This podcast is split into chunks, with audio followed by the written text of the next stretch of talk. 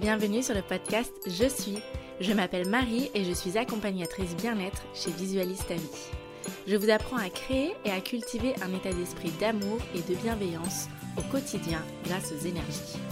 Avec le podcast Je suis, découvrons, accueillons et développons notre pouvoir intérieur. Dès aujourd'hui, accueillons avec amour ce qui fait de nous un être unique.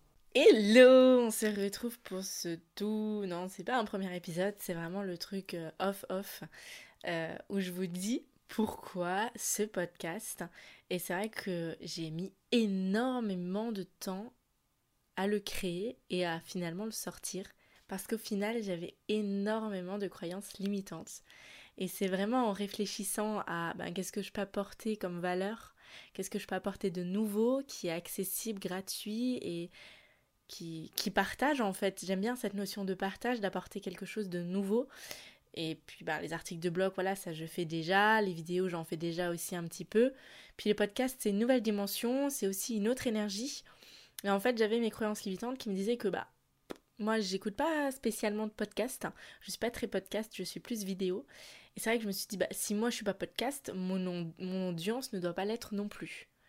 Sauf que euh, là, vous entendez bien, ben, je me suis créé de ma perception, j'en ai créé une généralité et j'ai pensé que ben, les autres pensaient pareil. C'était un peu comme ma croyance avec le monde du salariat. Enfin bref. Et puis il y avait tout ce truc de ben, je vais pas y arriver, il y a trop de choses à gérer, etc., euh, etc. Donc me voilà euh, sous, ce nouveau format de partage.